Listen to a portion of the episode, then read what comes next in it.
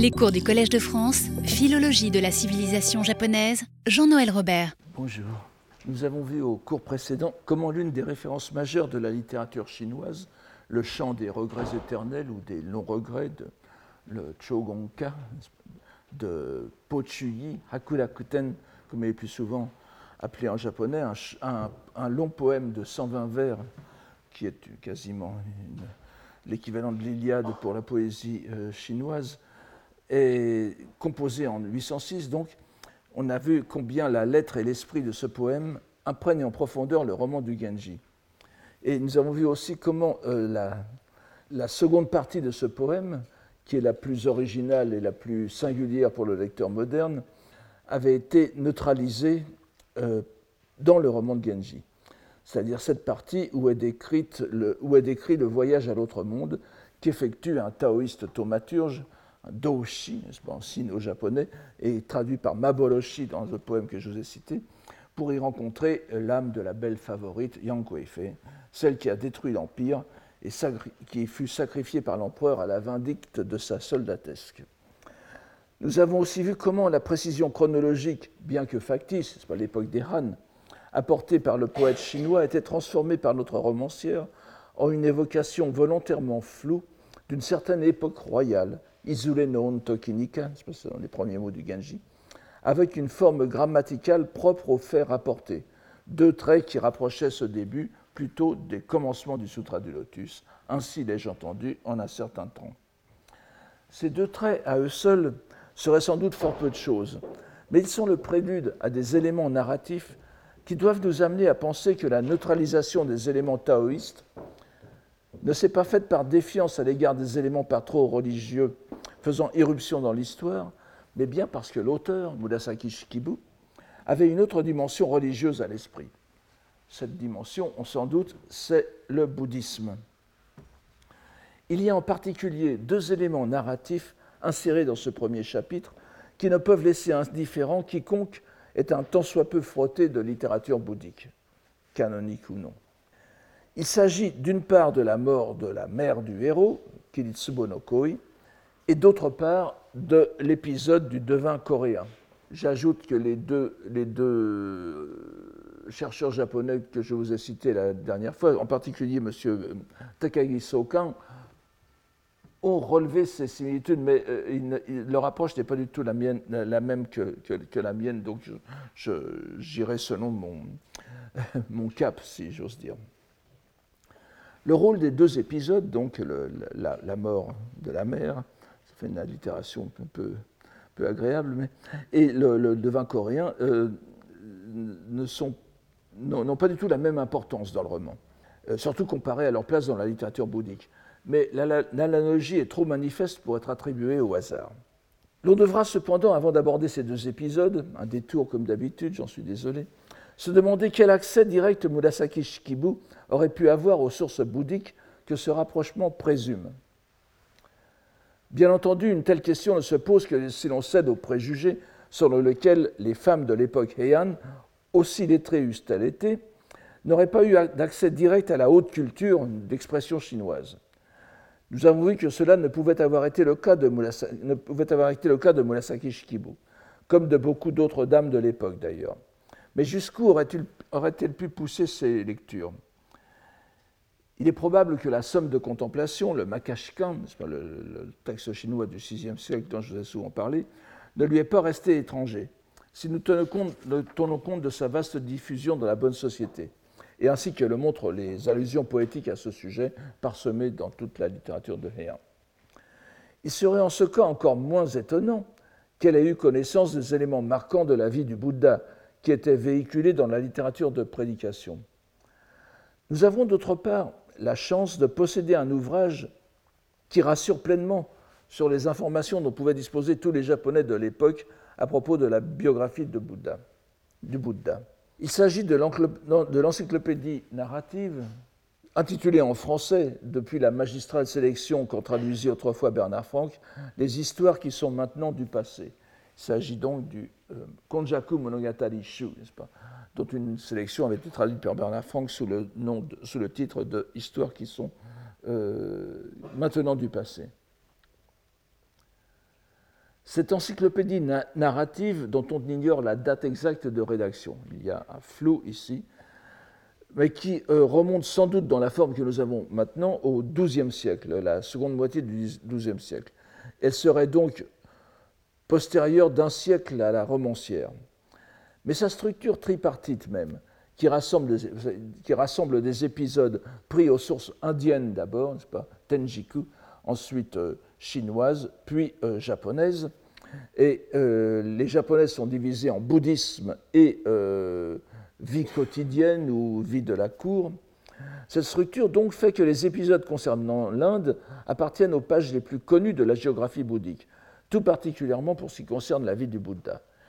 Il est légitime de penser que ce, qui concerne cette vie appartient aux plus anciennes strates du texte, qui, comme toute compilation religieuse de l'époque, a été élaborée à partir de textes chinois connus et largement propagés, en particulier par la prédication telle qu'elle était pratiquée lors des cérémonies bouddhiques auxquelles nous avons déjà fait allusion. Mais vous verrez qu'il y a peut-être aussi d'autres choses. C'est précisément sur la vie terrestre du Bouddha Shakyamuni que s'ouvre la partie indienne Tenjiku, donc du Konjaku, dont les cinq livres sont consacrés au Bouddha, la partie indienne, à ses enseignements et à ses vies antérieures.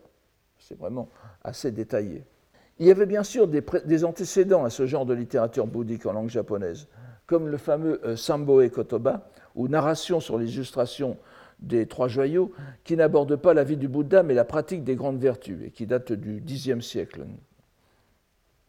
Toujours est-il que le Konjaku nous offre amplement de quoi estimer que les éléments auxquels fait allusion Murasaki Shikibu dans ce prologue, même si elle les connaissait de sources plus savantes, ce qui est probable comme je vous le montrerai, était reconnaissable pour la plupart de ses lecteurs. Les commentateurs s'accordent par ailleurs à estimer que la source du Konjaku était un sutra assez lu en raison de la simplicité de son texte et du sujet qu'il traite, puisqu'il s'agit essentiellement de la vie du Bouddha. C'est le, troisième titre que je donne ici, le Sutra des causes passées et des effets présents, Kako Genzai Inga Kyo, traduit du sanskrit autour de l'an 400 par un traducteur qui s'appelle Gunabhadra, en, sanskrit, euh, qui était un texte largement répandu dans le Japon de l'époque de Heian, puisque nous en avons même une version illustrée qui a été conservée, au moins en partie. Nous n'aurions pas a priori besoin de penser que Murasaki Shikibu soit allé jusqu'à consulter ce, ce, sutra. Elle en aurait été sans doute capable, et je pense qu'elle l'a fait, comme je vous le montrerai. Mais encore une fois, l'important pour nous est de constater que son propos ne pouvait rester caché à ses lecteurs et qu'il comprenait tout autant que nous ce à quoi elle faisait allusion. Enfin, autant que nous, c'est-à-dire qu'on le lit de ce point de vue. Maintenant, beaucoup de gens, je vous dis, n'ont pas remarqué ces, convergences. Voyons d'abord l'épisode des, des, mères, celle du Bouddha d'une part et celle du Genji de l'autre, qui meurent l'une et l'autre après la naissance du héros, mais dans des circonstances fort différentes. Comme on sait, la mère de celui qui deviendra le Bouddha Shakyamuni, qui est appelé euh, Maya Bunin en, sino-japonais, elle apparaît à la deuxième ligne de, la première citation. Alors, la mère de celui qui deviendra le Bouddha Shakyamuni, Maya Bunin, n'a aucunement le destin tragique de Kiritsubo no Koi, du moins dans la première partie. Elle est épouse du roi Jobon, n'est-ce pas, Jobon no, doit être quelque part dans le, dans, le texte, Kiyoi Meshi. Non, il est, ah il est appelé ici d'un autre. Enfin, ça n'a pas, ça, pas tellement d'importance. Le roi euh, Jobonno, Shudodana en, en sanskrit, enfin, ces noms sanscrits n'apportent pas grand-chose à notre propos, simplement qu'ils sont traduits de façon différente en sino-japonais. Alors il faut, chercher sous les traductions différentes en sino-japonais le, texte, le, terme sanskrit euh, commun qui y est. Donc elle est l'épouse du roi Jobonno, n'est-ce pas, le roi euh, riz pur, littéralement, mais pur, mais M-E-S-T-S, n'est-ce pas? Et Mayabunin vit dans le monde enchanté du palais royal, dans la cité-État de, de Kapilavastu, n'est-ce pas? Kabila Kabila Jo en japonais, en sino-japonais, et qui est appelé Kabila Jo dans le Konjaku Monogatari. Ce qui, la met malgré tout en parallèle avec la mère du Genji, qui est traitée comme une épouse impériale, à son détriment, comme on le sait. et pour le plus grand dame de ses rivales au palais de la capitale de l'Empire. Ce sont des analogies, vous me direz, ça se trouve dans beaucoup d'histoires. Mais il n'est pas fait euh, allusion à une quelconque persécution de la mère du, euh, du futur Bouddha, donc Gautama, n'est-ce pas, Siddhartha Gautama, alors que c'est l'envie et la haine qui hâtent la mort de Kiritsubo no Koi. Leurs morts sont fort différentes. Mayabunin disparaît sept jours euh, je, vous résume tout ce qui est ici. Le, disparaît sept jours après la naissance de son fils, dans la tristesse générale. Et le petit enfant est confié à l'une de ses huit sœurs. Mais nous sommes assurés qu'elle renaît au ciel des dieux 33, c'est-à-dire le, plus haut ciel euh, de, de notre monde euh, tripartite, n'est-ce pas? Inutile de revenir sur les innombrables miracles qui accompagnent sa naissance, depuis son entrée, de, l'entrée du, futur Bouddha, donc dans la matrice de sa mère, sous forme de songe, n'est-ce pas, avec l'éléphant à six défenses, etc., etc. Tout cela est bien connu. Rien de tout ça pour le Genji. Sa mère meurt quand il a trois ans, et il est dit qu'à ses funérailles, il est trop jeune pour comprendre le malheur qui le frappe. Il est confié à sa grand-mère maternelle, de même que le, futur Bouddha est confié à l'une de ses tantes, Mahaprajnapti.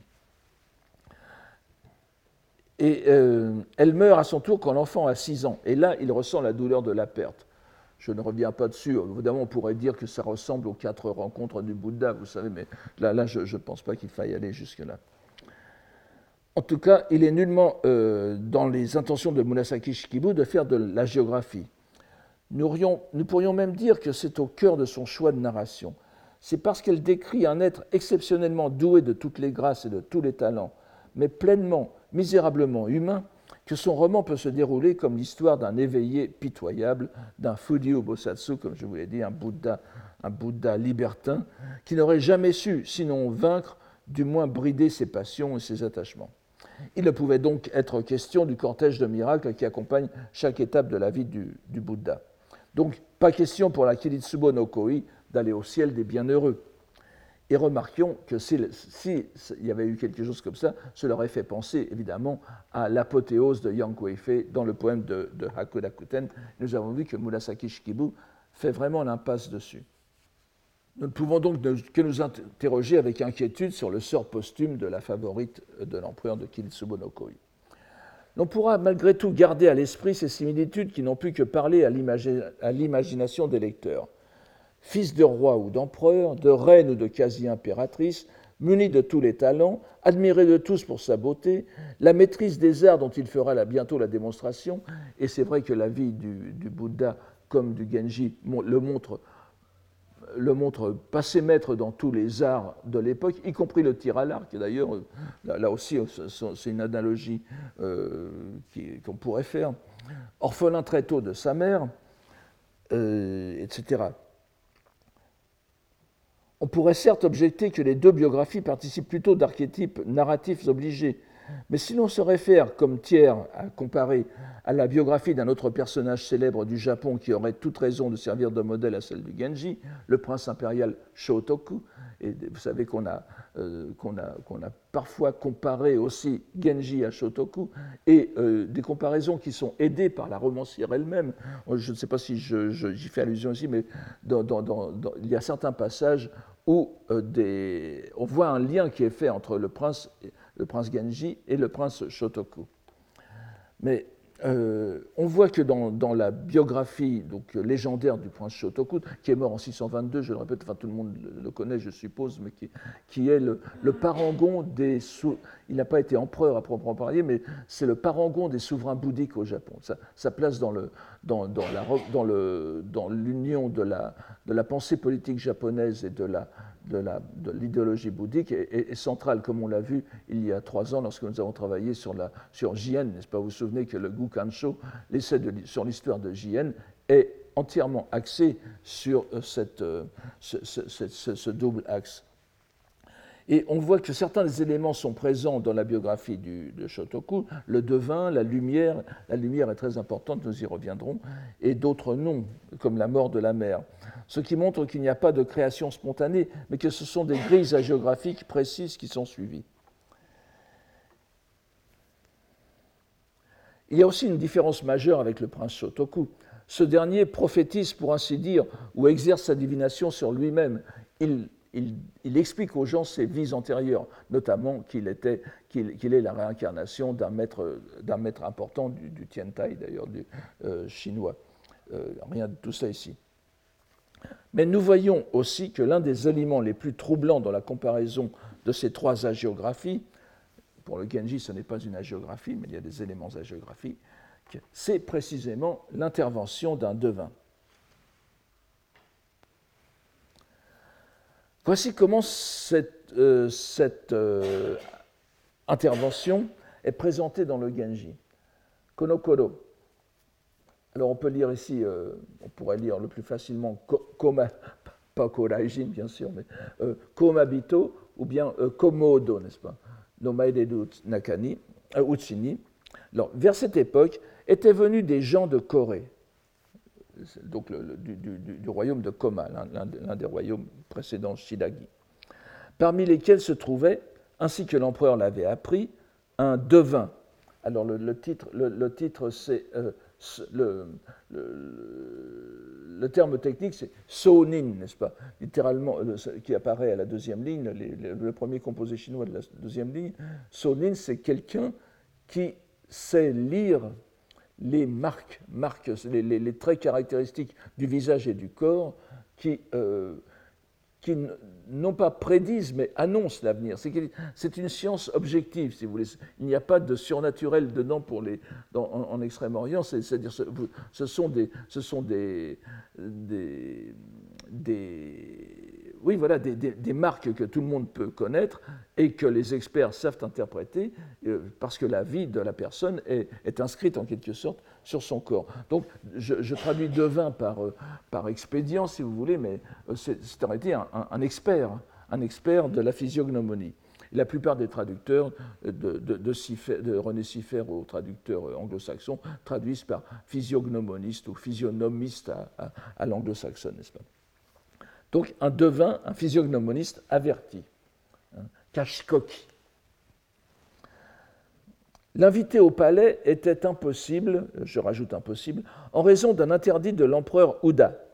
Euh, Uda no Mikado, Udate no Onmashime Adeba. Aussi envoya-t-il, l'empereur envoya-t-il le prince dans le plus grand secret au palais des délégués étrangers le Korokan, donc, qui est l'équivalent du Geihinkan, n'est-ce pas, où, descendaient les, les, membres de légations étrangères et qui étaient hors du palais. C'est un détail important, vous allez voir. Il était conduit par le grand référendaire de la droite, euh, je, prends la, personne, c'est ainsi que le traduit euh, René Siffert, et ça me va très bien.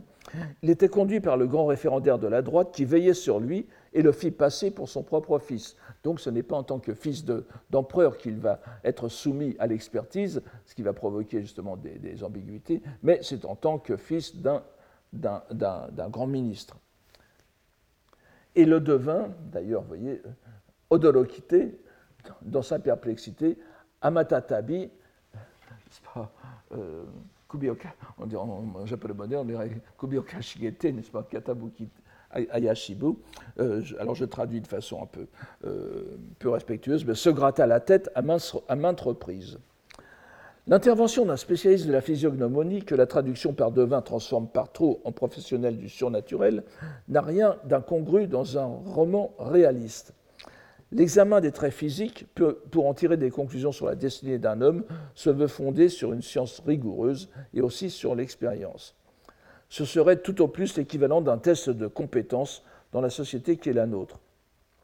L'expert en tire donc des orientations de carrière. Si je le vois comme quelqu'un qui a les marques de, qui deviendra le père du royaume, kunin Teo, Mikado no Uenaki Kurai ni Noboru Beki So Oboshimashima voilà, il, présente ces, traits-là. Alors, et donc, euh, comme quelqu'un qui deviendra le père du royaume et accédera au rang suprême d'empereur, il se produira les, les, malheurs qui se produisent à partir des troubles politiques. Midare urioru koto ya adam. Midare, c'est vraiment le, le trouble social, le désordre politique. Mais si je le vois comme protecteur de la cour et auxiliaire de l'Empire, l'autre possibilité, les marques indiquent quelque chose de différent. Mata sono so chigau beshi, tagau beshi. Euh, il serait mieux donc en, auxiliaire de l'Empire, en ministre, en non-empereur, en non-prince du sang, mais euh, en même temps c'est contradictoire avec ce que je vois. Évidemment, euh, l'expert analyse, analyse, rigoureusement les signes et il voit bien que enfin, tous les signes sont, des, signes royaux. Le devin, en bon devin, est ambigu. Mais son ambiguïté repose sur une réelle perplexité, puisque l'enfant qu'on lui, présente, qui a, qui a à présent 6 ou 7 ans, n'est pas conforme à son identité de camouflage. Une chose est certaine, il a toutes les marques pour accéder à l'état suprême sous le ciel, et donc pour succéder à l'empereur son père, ce qu'ignore le physiognomoniste. Mais attirerait alors le malheur sur l'Empire. Il pourrait être en dessous, un sage ministre, mais cela n'est pas conforme à sa physionomie royale. Cette perplexité de l'expert n'est pas celle de l'empereur, qui comprend bien le message. Le Genji ne doit pas pouvoir prétendre au trône. Ce serait appeler sur lui trop de haine et de rivalité. Mais s'il était d'une condition qui ne répond pas aux marques excellentes qu'il manifeste, s'il n'était pas de sang royal, de, lignage plutôt royal, le lignage peut se changer, il pourrait être un pilier du royaume. L'empereur, en, en bon empirique, fait appliquer en plus de la science physionomique euh, coréenne et chinoise, donc la, physionomie, euh, la physiognomonie japonaise. Je ne sais pas si je vous l'ai mis ici, non. Euh, je, l'ai mis peut-être un peu plus. Enfin, ce qui est appelé dans le Genji Monogatari Yamato So. J'y reviendrai dans un instant. Après, avoir fait la, physiognomie, continentale, en quelque sorte, celle qui est qui est à la, mode et la, technique de pointe, il lui a aussi, par ailleurs, ce n'est pas précisé, il semble que l'empereur ait fait appel par ailleurs à des devins japonais, Yamato So. Et d'ailleurs, il utilise aussi l'astrologie bouddhique, euh, et pour voir ce pronostic confirmé et il décide en conséquence, la mort dans l'âme, de réduire le jeune prince à l'état de noble, le déclassant de la lignée royale. Il devient donc un Genji, quelqu'un qui appartient au clan des, Minamoto, l'un des quatre grands clans des Minamoto, dont on a vu que l'une des sources Minamoto veut dire la source. La, source. c'est souvent compris dans le sens que c'est un clan qui qui crée une lignée, sa propre lignée noble, mais il faut voir aussi que Gen, c'est la source. La source devient, comme le dit le proverbe japonais, euh, chinois, n'est-ce pas euh, quand vous, buvez de l'eau, il faut penser à la source. La source de la source, la source des Minamoto, c'est la lignée impériale.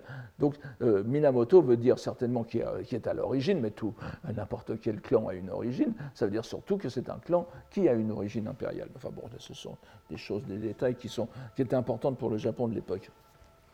Or, si nous nous reportons au tout début du Konjaku Monogatari, du Konjaku Monogatari Shu, n'est-ce pas? Je, vous résume tout cela. Oui, euh, un petit détail, de, enfin, ça ne concerne que les japonisants. Si vous dites Konjaku Monogatari au Japon, maintenant, tout le monde vous corrigera, enfin tous les experts, les Sonin, vous corrigeront en disant il faut dire Konjaku Monogatari Shu. Euh, bon, je, n'insiste pas sur. Euh, bon, dites-le pour montrer que vous êtes au courant, mais autrefois, dans, les sources anciennes, il était très souvent appelé Konjaku Monogatari. Donc vous pouvez passer aussi pour un traditionnaliste, mais le, la, mode actuelle est de dire Konjaku Monogatari Shu, c'est-à-dire le recueil des contes qui composent le Konjaku Monogatari. C'est une petite. Euh, euh, c'est à cause de la structure du, texte lui-même, enfin je n'ai pas entré dans ces détails. Donc si nous nous rapportons au début du Konjaku Monogatari, nous trouvons un épisode de divination dont les analogies avec ce début du Genji sont fort troublantes et nous invitent, nous aussi, à nous gratter la tête à maintes reprises. Après le songe de la reine Maya, Maya Bunin, le roi Mépur, John, euh, euh, Jobon ou Johon, n'est-ce pas, invite lui un brahman à venir expliquer euh, tout cela. Zenso Baramon, vous voyez, Baramon c'est le brahman, Zenso, So Yokusu, quelqu'un qui maîtrise bien la technique de la physiognomonie. Et, et, voici ce que dit le brahman, dûment régalé par le roi. L'enfant à naître a toutes les marques de la sublime excellence. C'est no Yoku euh, c'est la, quatrième, quatrième, et cinquième ligne, n'est-ce pas? No yoku taenaru so euh, owashimasu. Il a toutes les marques de la sublime myo, c'est l'épithète aussi du, Sutra du Lotus. Hein, vous voyez toutes, les, toutes les relations textuelles dans ces, dans, ces, dans ces termes. Je ne peux les exposer en détail, mais on dirait seulement l'essentiel à votre majesté il, illustrera le clan des Shakyas et à sa naissance émettra une grande lumière. Oini ou Okini, on peut dire aussi Okini Komyo Hanatam. Grande lumière. Encore une fois, c'est important, vous voyez pourquoi. Et, vous voyez que le, terme qui est, ici euh, Komyo, va, Komyo pour la lumière, donc Hikari Akira, Akiraka, va, être repris après en Hikari aussi, tout court. Révéré de Brahma et d'Indra, ainsi que des autres dieux, il manifeste en effet les marques auspicieuses de la réalisation assurée de l'état de Bouddha. S'il n'entre pas dans la vie religieuse, le dilemme, vous voyez, il y a un dilemme aussi. S'il n'entre pas dans la vie religieuse, il deviendra saint roi universel. C'est l'avant-dernière ligne. Tenrin Sho, c'est en caractère simplifié, j'en suis désolé, mais je n'ai pas eu le temps de l'échanger. Tenrin Sho Toshite. Il deviendra souverain universel et emplira de joyaux, du joyau donc de sa, de sa sagesse et de son bon gouvernement, les quatre parties du monde. Il aura mille fils. Le, konjaku, insiste beaucoup sur l'émission de lumière. Il s'agit ici du premier récit. Dans le second, euh, comme souvent dans, ces sommes narratives, il y a des, doublons, n'est-ce pas? Dans le second, dans la, où c'est le même Enfin, il y, a, une prophétie avant la naissance et une, prophétie après la naissance. Euh, donc, euh, dans le, second récit qui décrit la naissance et où la prophétie est répétée toujours à partir des marques, des marques corporelles, les sceaux, il est bien dit qu'à sa naissance, l'enfant émet une grande lumière. O kini shikari, cette fois, shikari o hanachitamo. Dans, les deux textes, donc le Konjaku et le Genji, le jeune enfant est appelé Miko, prince, ce qui accentue la ressemblance entre les deux épisodes. Et évidemment, nous nous souvenons des derniers mots du chapitre de Kiritsubo. Nous nous souvenons du dernier, chapitre du, dernier mot du chapitre Kiritsubo.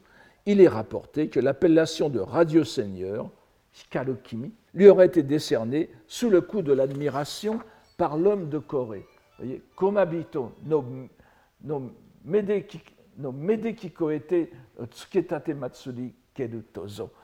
Alors, c'est, euh, le rapport entre le devin et l'appellation de, de, lumineux est fait, est fait, aussi dans le Genji. C'est encore un, rapport entre les deux, textes.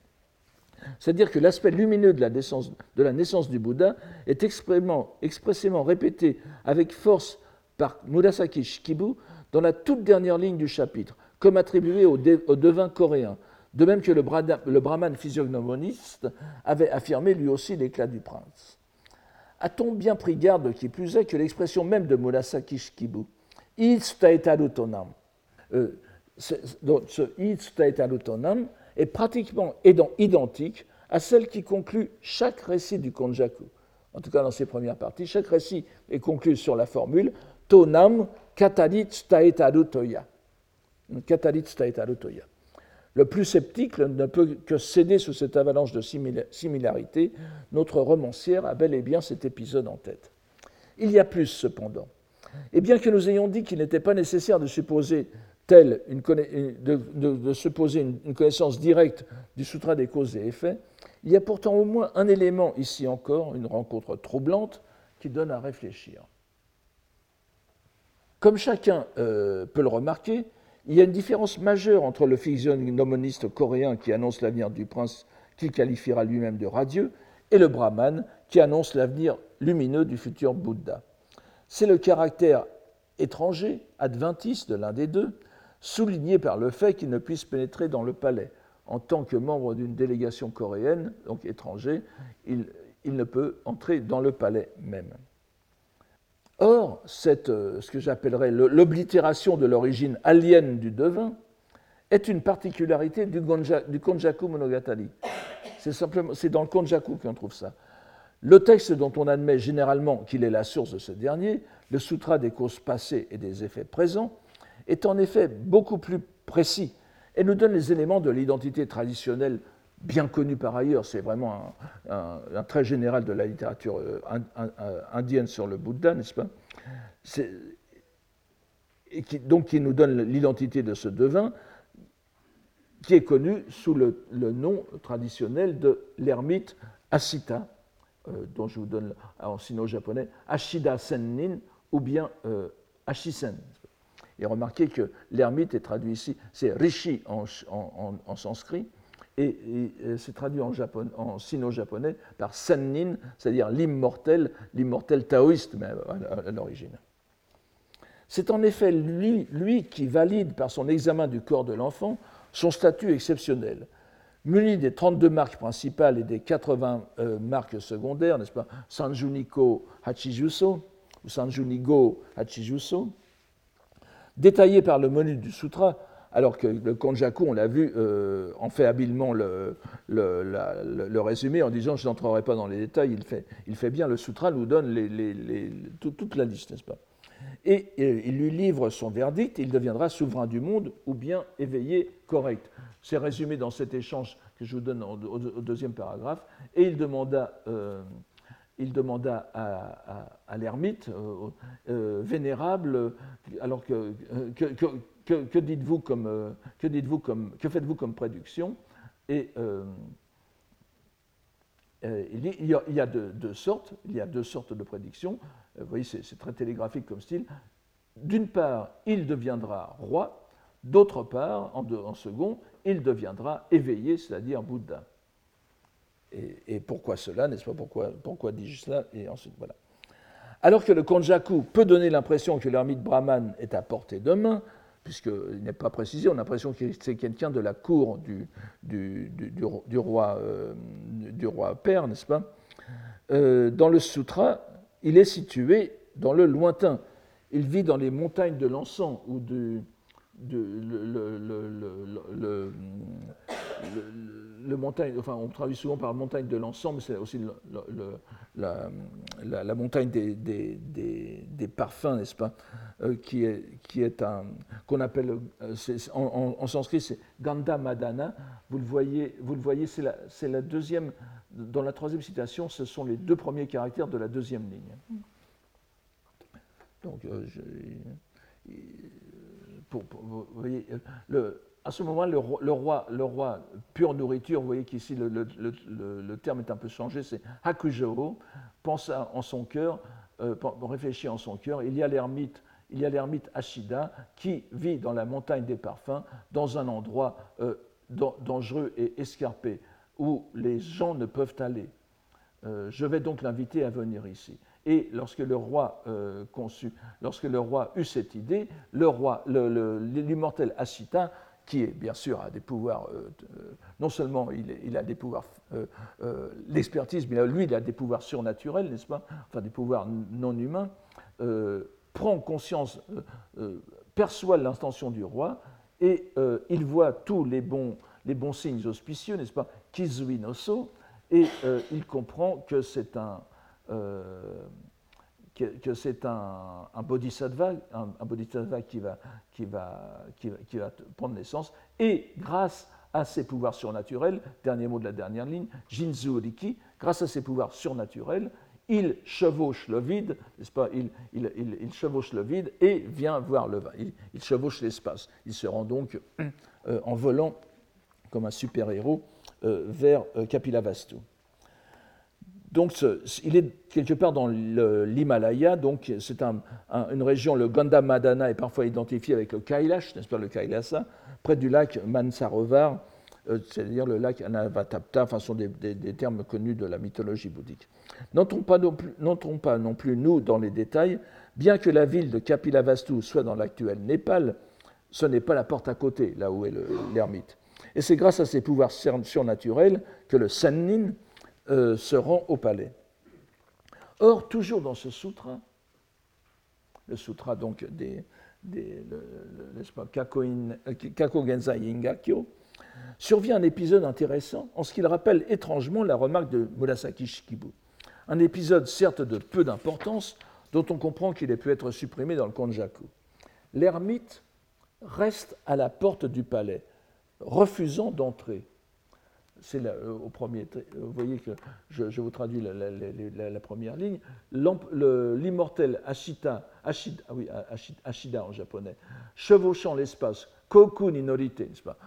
Kitaru, euh, dit, arrive, et Ima, on pourrait même Imashi, pour l'instant, euh, Mongai ni Adi. Il reste à l'extérieur de la porte, littéralement, il reste à l'extérieur du palais.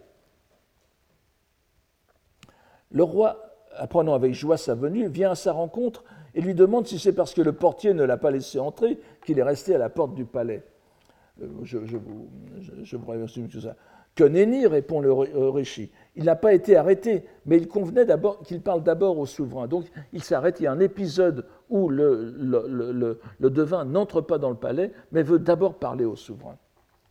Et les deux entrent alors au palais. On voit ainsi que par-dessus le Konjaku Monogatari, donc, Munasaki Shikibu rétablit deux détails narratifs importants, le caractère alien du voyant et l'épisode de la non-entrée au palais qui rapproche davantage encore l'épisode du physiognomoniste de la description canonique de la naissance du Bouddha. Dans un cas comme dans l'autre, l'annonce du devin n'est pas bien accueillie, le roi Shuddodana en conçoit de la tristesse et ne veut pas que le prince entre en religion. Et l'empereur, lui, malgré ses réticences, il dit, l'empereur donc Kiritsubo dit Tadabito niwa ito atarashi domo, n'est-ce pas? En faire un homme ordinaire, Tadabito, il devient, euh, de, prince de sang, il devient un homme, un homme normal, comme aurait dit un président, euh, ordinaire, et c'est tout à fait regrettable. Mais il doit le réduire à l'état de sujet pour son propre bien et celui de l'Empire. La relation entre les deux textes paraît peu discutable. Murasaki Shikibu a certainement pris comme lointain modèle la biographie du Bouddha pour évoquer certains événements qui entourent les débuts dans la vie du prince radieux. Si, ces éléments apparaissent comme évidents pour peu qu'on les considère dans leur simple utilisation, la question de savoir pourquoi la romancière a cru bon de référer le lecteur à de tels précédents, cette question est beaucoup plus délicate. Tout d'abord, une constatation s'impose. La neutralisation de l'élément taoïste de Po malgré l'appellation d'immortel, n'est-ce pas, de Asida, s'explique par ce saut dans le bouddhisme, qui aurait été impossible en évoquant les scènes du chant de l'éternel regret. Le reste est beaucoup plus intrigant.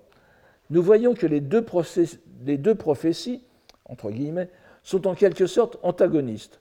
Le prince Gautama est appelé à être souverain du monde, Tennin Sho, ou éveillé, Shokaku. Pour le roi son père, le dilemme ne se pose pas. Seul le statut de souverain de l'orbe, n'est-ce pas, souverain du monde, l'orbe, le, disque terrestre, est digne de ses aspirations. Être Bouddha, quitter la maison, abandonner son statut royal, ne peut être qu'un pis-aller, une déchéance. Pour le Miko, le jeune prince royal qu'est le Genji, il en va tout différemment. Il a toutes les marques, c'est le même terme, n'est-ce pas So, les, les, marques du Bouddha et les marques du Genji, c'est le même terme. Mais le règne qu'il attendait aurait été une période de désordre, Midare, alors qu'il pourrait être utile à l'État en tant que sujet. Mais l'expert coréen voit bien la contradiction qui existe entre cette possibilité et les marques objectives d'un enfant, qui le destine à bien plus. Et alors que le roi indien va tout faire pour que son fils ne quitte pas la maison, le souverain japonais, lui, certes la mort dans l'âme, mais pour le bien de l'enfant et aussi de l'État, lui fait quitter la maison, la maison royale, la maison impériale à laquelle il appartenait, pour en faire un Genji.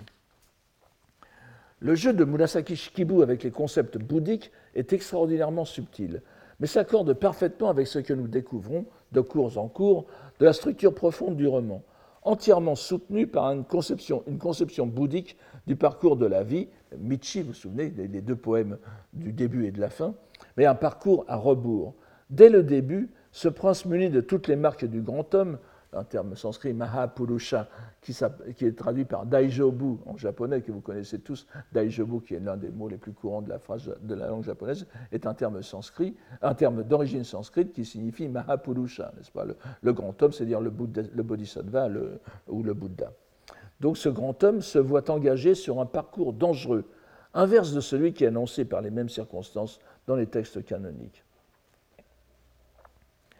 Nous pensons ainsi avoir démontré non seulement la tonalité bouddhique de ce premier chapitre du Genji Monogatari, mais la façon dont il s'inscrit bien comme le début d'une vue, d'une voie, d'un parcours de non-délivrance, d'errance d'un grand homme abandonné aux passions.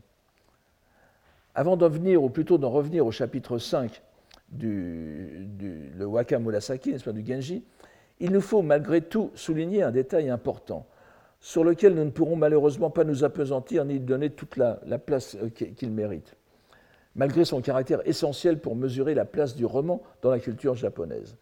Ce trait, c'est la symétrie constante qu'il entend établir entre les choses de la Chine et les choses du Japon.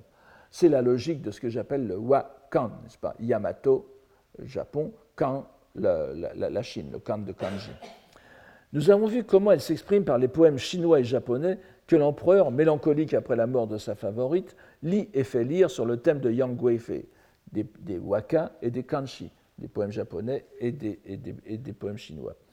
Ces alternances sont minutieusement notées par la romancière tout au long de son œuvre, et l'on voit qu'elles s'étendent à une infinité de sujets qui n'ont pas de rapport direct avec ce qui fait la culture, la haute culture de l'époque.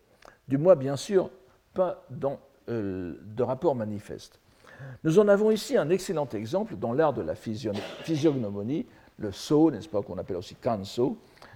La romancière en présente un expert venu de la lointaine Corée dans un groupe, probablement une ambassade. C'est la conclusion de cet expert exotique qui est exposée avec le plus de détails. Mais on lit aussitôt après une phrase riche d'enseignements, ce verdict, ce verdict, ah, je l'ai peut-être mis là, voilà. Ce, euh, ce verdict confirmait ce que l'empereur pensait lui-même, car il avait en sa sagesse, voyez, Kashikoki Migokoro, euh, il avait en sa sagesse eu recours à la physiognomonie japonaise qui lui avait déjà révélé la chose. Yamato So Osete.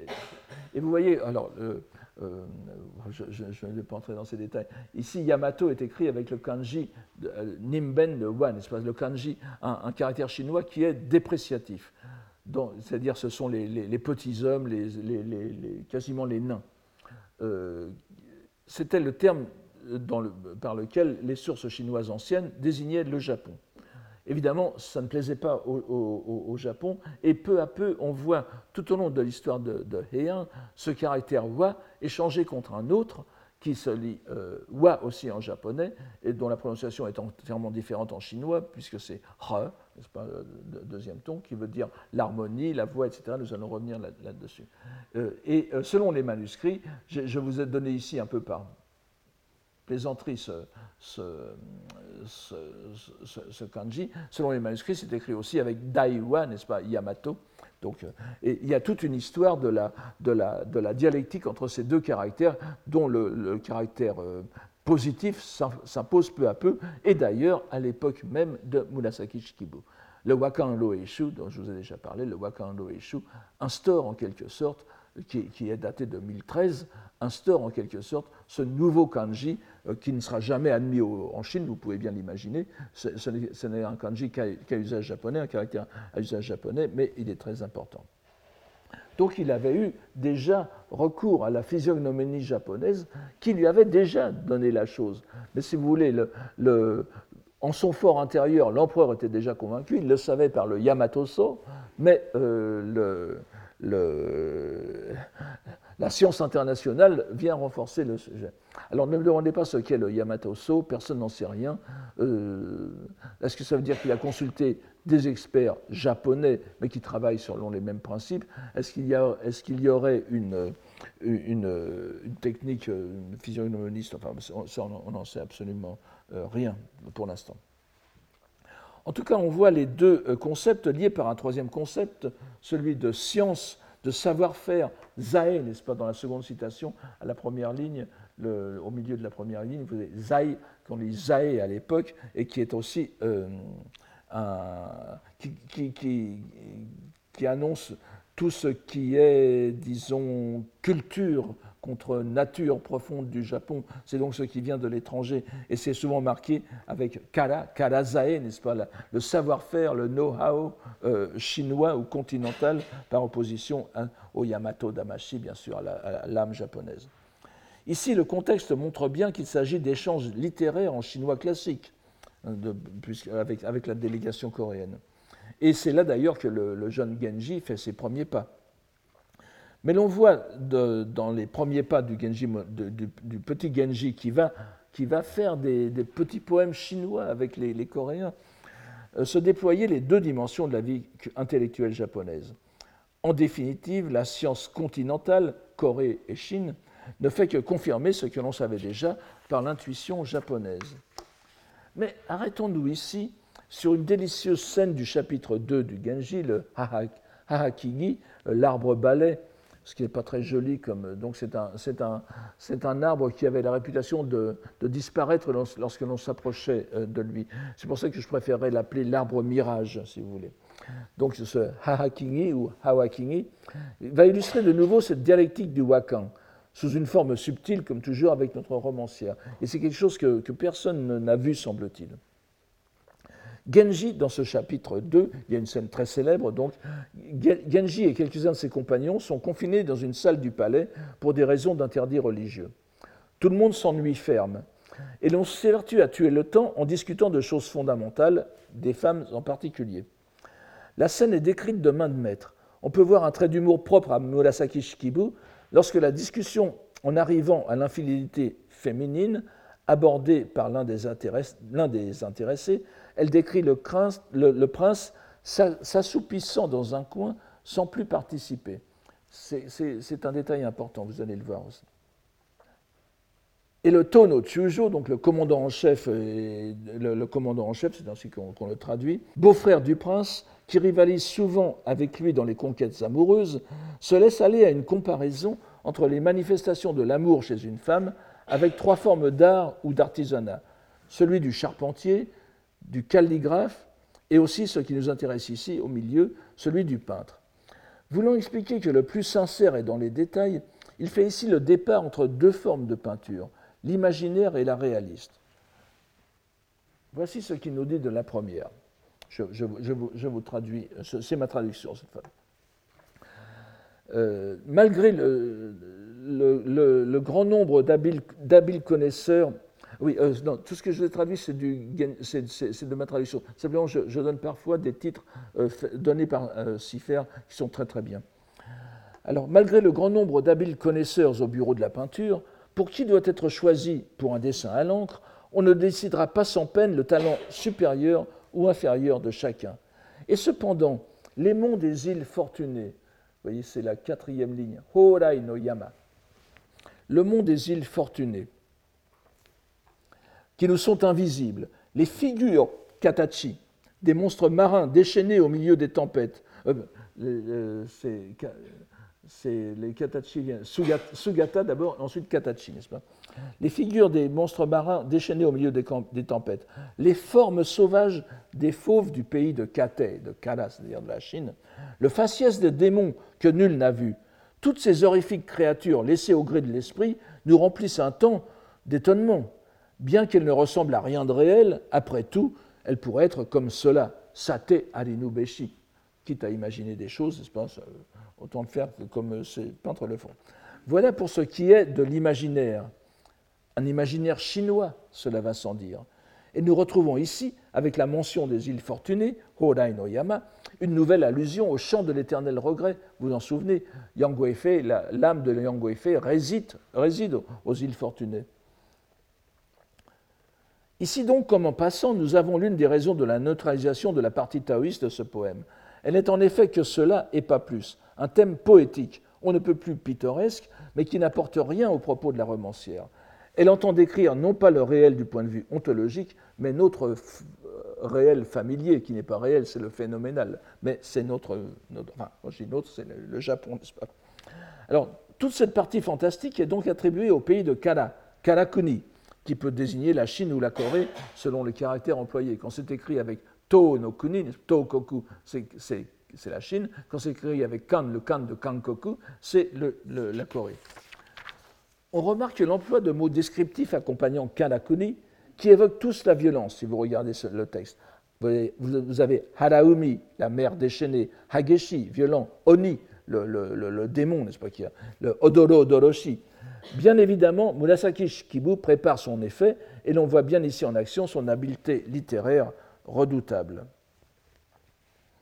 D'ailleurs, à propos d'habileté littéraire, je, reviendrai peut-être tout à l'heure là-dessus, mais euh, c'est quand le prince va s'assoupir et, assoupit que le, capitaine, le, le tonneau de Shujo, comme en passant, donne la, donne la, matière, donne la matière comment, inaugure ce qui va être l'un des, des fils narratifs les plus importants du Genji, la, petite Murasaki, justement. Il, il, il, dit pourquoi quelqu'un ne tenterait pas de prendre une fille tout enfant pour l'élever à sa manière, pour en faire une compagne, une compagne idéale? Ce n'est pas le Genji qui le dit, c'est quelqu'un qui le dit au moment où le Genji est en train de s'endormir. Mais c'est dès le deuxième chapitre, vous avez le cinquième et, tout ce qui va suivre après. Donc, euh, euh, nous arrêterons ici. Nous n'arrêterons pas ici à quelques coïncidences de vocabulaire qui donnent à penser que la romancière pouvait avoir en tête des passages scripturaires, notamment euh, sur le Kegonkyo, le sutra de l'ornement de, splendeur. C'est un peu trop compliqué. Mais nous passerons tout de suite à la seconde partie, bien contrastée de l'argumentation. C'est là-dessus que je vous invite à euh, méditer quelques instants. Alors, seconde partie, c'était Kara tout à l'heure.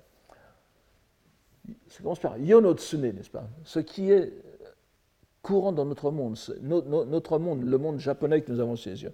Donc, je, je, traduis en appuyant un peu. En revanche, dépeindre avec attention Shizukani, je vous dirai pourquoi, peut-être tout à l'heure, pourquoi traduire Shizukani par attention et pas paisiblement. Mais euh, évidemment, le sens de paisible y est. Tranquillement, on pourrait dire, oui, tranquillement, après tout. En français moderne, ça passe aussi. Dépeindre avec attention, en les mêlant, l'allure des montagnes, les cours d'eau qui nous sont familiers. C'est le, ce yo, Yonotsune ici. L'état des demeures que nous connaissons bien, authentiques d'apparence, qui remplissent de nostalgie tant elles sont paisibles d'aspect. Et ici, Yarawai Kata, un mot très important que, dont personne n'a relevé l'importance. Paisible d'aspect, avec un paysage de collines dépourvu de danger, Skuyoka Naranu, couverte de profondes forêts qui s'étalent loin de nos lieux, et une haie vive, tout près. Un tel savoir-faire dans la disposition, l'artiste de talent y déploiera singulièrement sa maîtrise, tandis que le mauvais échouera la plupart du temps. Peindre le familier, voilà ce qui est difficile. Peindre des monstres imaginaires, c'est très facile. Tout ce vocabulaire utilisé pour décrire les paysages familiers du Japon à l'encontre des visions hallucinées de la Chine est soigneusement choisi pour donner une impression de douceur, d'apprivoiser, de repos de l'esprit. Il est plus facile de dépeindre des vues fantasmagoriques que l'univers familier de la réalité, de la réalité phénoménale qui est celle des Japonais. Mais, dira-t-on, rien n'indique qu'il s'agisse du Japon, à part peut-être Yonotsune, qui implique l'environnement habituel. Yonotsune, l'ordinaire. Et pourtant, si, il y a quelque chose. Il faut, contraster le Karakuni no Hageshiki Katachi que nous avons vu tout à l'heure avec ici Yawarai Daru Katachi, le, que vous voyez à la troisième ligne. ça s'oppose terme à terme. Et c'est dans le verbe yawaragu que se cache wa, le yamato. Ce verbe qui signifie adoucir, s'adoucir, faciliter pour la compréhension, et donc traduire en japonais, faisant coïncider l'essence du caractère chinois wa en leurs diverses dimensions. C'est bien le verbe yawaragu qui répond au kalakuni, la violence chinoise, la douceur japonaise. Dans ce passage, donc, le parallèle wa-kan est encrypté, mais de façon tout à fait lisible pour qui est un peu attentif. Yawaragu, c'est wa. Le rappel de loin en loin, tout au long du roman, de ce parallèle, qui se manifeste aussi au travers des poèmes japonais transposant des sources chinoises, ainsi que nous allons le voir dans un instant, constitue aussi une trame de lecture du roman, une invitation permanente à la transposition entre les, deux dimensions langagières. Nous n'oublierons donc pas que le terme yawaragu signifie adoucir, traduire et japoniser pour aborder cette dernière partie que j'essaierai de faire la plus brève possible. C'est en effet le verbe yawaragu qu'utilise Jien deux siècles plus tard pour exprimer l'acte poétique qu'il accomplit dans ses poèmes japonais à thème bouddhique composés sur des citations du, du Sutra du Lotus. Littéralement, il en adoucit le sens chinois en japonais. Mais que cette opération de glissement de sens soit déjà sciemment accomplie par Murasaki Shikibu, tout comme le fera plus tard Jien, dans les poèmes de son roman, nous pouvons nous en rendre compte en lisant attentivement quelques scènes où nous la voyons mettre en œuvre à la fois son talent de romancière, dans le rapport qu'elle établit entre ses personnages, ses connaissances scripturaires et son intention profonde, telle que nous avons cru pouvoir la définir, celle de présenter la vie du Genji comme celle d'un Bouddha de perdition, égaré dans la voie impensable Omowanu Michi, ou le Omowanu Yama, où il s'est laissé guider par ses passions. Comme c'est un épisode sur lequel j'ai publié par ailleurs, je ne, reprendrai ici que les poèmes du chapitre 5 Waka Murasaki, tant ils sont marquants, sans trop insister sur le contexte. Rappelons seulement que c'est le chapitre où le Genji fait la rencontre de la fillette de 10 ans environ, dont il fera plus tard sa compagne, dans des circonstances paraissant ignominieuses à la euh, sensibilité japonaise, à la sensibilité moderne, et pas japonaise, mais moderne, n'est-ce pas? On a, un projet esquissé, donc comme nous venons de le voir, dès le chapitre 2 du, Genji. Ce qui, entre parenthèses, euh, me fait dire que l'ordre des chapitres que nous avons, contrairement à beaucoup d'hypothèses très ingénieusement étayées par des chercheurs euh, japonais et américains, sur lesquels l'ordre des chapitres, des premiers chapitres, euh, a été bouleversé et qu'il faudrait, les remettre dans un certain ordre, je ne pense pas. On voit bien ici que c'est ce chapitre 2 est bien à sa place. Donc il faut insister sur le fait que, ce chapitre décisif dans ce qui est pour nous la voie de la déchéance morale du Genji, se déroule essentiellement dans un temple des monts du Nord, le Kitanoyama, qui peut être le Kuramadera, donc le Kongo Jumyoin euh, dans le nord de Tokyo. Il a appartenu aux écoles Shingon puis Tendai, mais l'arrière-plan de la scène du Genji du chapitre 5 montre sans ambiguïté que nous sommes dans un contexte non seulement Tendai, mais lotusien, c'est une scène qui est entièrement rythmée par la récitation du Sutra du Lotus qu'on entend dans le lointain en réalité. Le prince y est allé pour se guérir d'une crise de malaria grâce au pouvoir d'un thaumaturge, Kijili. Je ne reviens pas là-dessus. C'est en se promenant pendant que le saint homme accomplit son rituel qu'il découvre la fillette comparée à la fille du roi des dragons, un autre élément lotusien que nous avons vu déjà. Lorsque le cycle rituel est achevé et que le prince guérit doit rentrer à la capitale, une réunion de libation et d'adieu réunit trois protagonistes. Le prince radieux, le Hikaru Genji, le préfet monacal, Soze, et l'ermite thaumaturge, qui n'est pas nommé. Chacun y va de son poème. Mais ce qui nous intéresse ici au premier chef est la gradation éloquente de ces trois poèmes qui vont du terrestre au céleste. Mais cette gradation n'est compréhensible que si on se rend compte que l'on passe dans une autre dimension. La dimension terrestre est donnée par le prince lui-même. Et ça, c'est très, intéressant, n'est-ce pas? Le, poème le plus aura des pâquerettes, j'oserais dire, est, donné par le Genji lui-même. Ce ne sont pas les pâquerettes, ce sont les fleurs de cerisier. Et voici ce qu'il dit, n'est-ce pas? Je vous laisse lire euh, en, en, japonais. Aux gens du palais, je les décrirai. Yukite Kataram, les cerisiers sauvages. Que devançant les vents, ils viennent les voir avant que les vents ne les dispersent. C'est ces cerisiers des montagnes qui, valent le coup d'œil. Donc c'est une incitation au, tourisme. Donc aux gens du palais, je les décrirai, les cerisiers sauvages, que devançant les vents, ils viennent les voir. Ce petit poème est bien sûr délicieux et parfaitement innocent. Le prince, devant rentrer à la capitale sur convocation impériale, décrira les beautés terrestres du temple à ses amis de la cour. Le préfet monacal, Sose, lui, monte d'un degré dans l'ordre spirituel en comparant la beauté rayonnante du prince, que tout le monde euh, constate, un, avènement, miraculeux. Et quel avènement? Udongen, Udongeno, Udon no hana. Je, vous laisse le lire. Avec l'impression, euh, Kokochishite, avec l'impression d'avoir obtenu alors je traduis euh, parce que Machi et Talo, j'ai attendu et je l'ai obtenu. Avec l'impression d'avoir obtenu la fleur si attendue de l'Udumbara, c'est un terme sanskrit, plus jamais mes regards ne tourneraient vers les cerisiers sauvages. Qu'est-ce que les cerisiers sauvages maintenant que je vous ai vu Cette fleur mythique en Chine, mais qui dénote en sanskrit une espèce de figuier, de figuier indien, est censée fleurir une fois tous les 3000 ans. Et elle annonce l'avènement d'un souverain de, de, l'orbe, n'est-ce pas? Un, un, un, Tenlin c'est-à-dire, encore une fois, vous voyez un rappel de cette, de cette, de cette, euh, de, cette euh, prophétie, de cette annonce que nous avons vue sous-entendue au début.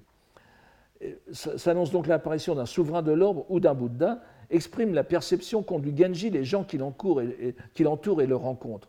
La mention de l'Udumbara nous plonge évidemment dans l'atmosphère des sutras, et spécialement du sutra du lotus. C'est-à-dire que nous avons quitté ici la dimension terrestre, phénoménale du monde, tel que le décrivait le poème du prince. Ce n'est donc qu'à la lumière de ce poème médian qui nous introduit euh, au troisième poème, dont nous ne comprendrions pas le sens si nous n'avions pas ce poème de, de, saut, en quelque sorte, de tremplin pour aller au, troisième. Et on, peut lire le troisième qui a cette lumière-là.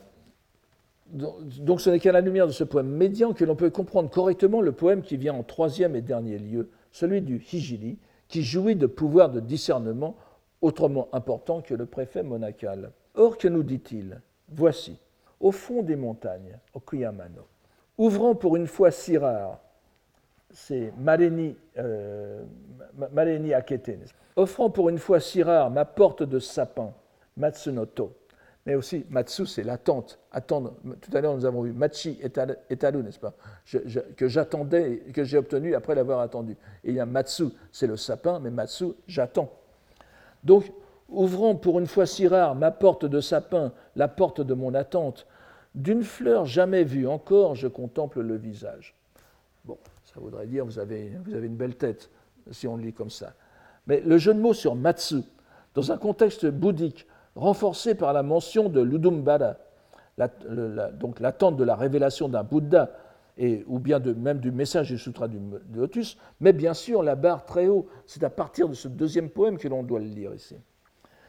Et je puis montrer que le Hijili fait en réalité allusion au chapitre 11 du Sutra du Lotus, la vision de la pagode de matière précieuse, hein, c'est-à-dire le, Hodobon. Rodobon, n'est-ce pas, la vision de la matière, de la, de, la pagode de trésors qui, monte dans l'espace. Et donc à la grandiose vision des deux Bouddhas dans une même pagode, le Bouddha main trésor, c'est pas Taho Nyorai, et le Bouddha Shakyamuni qui vient le rejoindre, qui ouvre la porte de la pagode et qui entre. To c'est ça, n'est-ce pas euh, Il ouvre la porte. Et euh, cette allusion est comprise par la mention de l'ouverture de la porte c'est un moine, c'est un préfet monacal qui est là. C'est-à-dire c'est quelqu'un qui est rompu à la, scolastique Tendai. Il comprend tout de suite, c'est pas besoin de lui faire un dessin. Il connaît le Sutra du Lotus.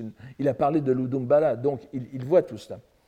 Et euh, c'est immédiatement compréhensible. Mais pour ceux qui ne comprennent pas immédiatement, cette interprétation est renforcée par le fait que, là, vous vous souvenez de Senshin Naishinno, l'espèce de, de, de patronne ou voire de rivale de euh, Murasaki Shikibu, la grande poétesse, la première à avoir fait euh, des poèmes sur le Sutra du Lotus. À l'époque, elle est, contemporaine de, de, Murasaki Shikibu, et je vous rappelle qu'une légende tenace voudrait que ce soit sur la demande de Senshin Naishinno que euh, Murasaki Shikibu ait fait le Genji ce que je ne crois pas. Mais en tout cas, y ait des relations entre les deux, je vous le montre à l'instant et je voudrais peut-être le démontrer la prochaine fois aussi, tout au début. Donc cette interprétation est renforcée par ce passage, ce, poème japonais fait par Senshin Naishinno sur ce passage même du Sutra du Lotus, pas? Le Bouddha Shakyamuni, utilisant le doigt, un doigt de la main droite, ouvre la porte de la pagode aux sept joyaux, d'où il sort un grand, euh, en, faisant, en faisant un son, euh, euh, un son immense. Pas? Et voici ce que dit Senshin Naishino la porte de joyau, Tama no Toho Shirakishitoki. Quand elle fut ouverte, je n'y étais point. Dans la nuit sans aube, me, faut-il donc errer? Il y a une quantité de choses qu'on retrouverait dans le Genji ici, mais je, donne simplement euh, cela, euh, cette chose essentielle. C'est dire que le contraste entre la porte de sapin du pauvre ermite, Matsunoto, et la porte de joyau du stupa, Tamanoto, dans le ciel, permettent de déboucher, vous voyez que c'est en parallèle, permettent de déboucher sur la même vision extraordinaire d'un être d'exception. Sauf que Senshin Naishino ne le voit pas, cet être. Elle n'est pas, elle n'a pas été dans le ciel avec le Bouddha, tandis que l'ermite s'y croit. Au moment même où le Genji est ainsi perçu par ceux-là même dont l'expérience des hommes devrait les mettre à l'abri de telles fautes de jugement, le Genji médite l'un de ses pires actes d'immoralité puisqu'il va enlever la petite Murasaki, il va, il va, il va l'enlever, c'est quasiment un rapt, avant plus tard de, de, de, ce qu'on pourrait appeler euh, la violer, n'est-ce pas, bien que ce soit extrêmement euh, euh, décrit de façon extrêmement pudique, mais ça revient à ça. Donc, vous voyez qu'il se fait traiter de Bouddha, en quelque sorte, au moment même où il fait quelque chose de très répréhensible il s'agit, euh, pas compréhensible non plus, enfin, il s'agit bien d'un contre-éveillé, d'un contre-Bouddha. Non pas qu'il soit décrit comme un personnage méphistophélique, mais tout simplement comme un être infiniment humain, ce qui fait tout son tragique. je vous remercie pour aujourd'hui. Nous continuerons la prochaine fois sur ce thème. Retrouvez tous les contenus du Collège de France sur www.colège-2-france.fr.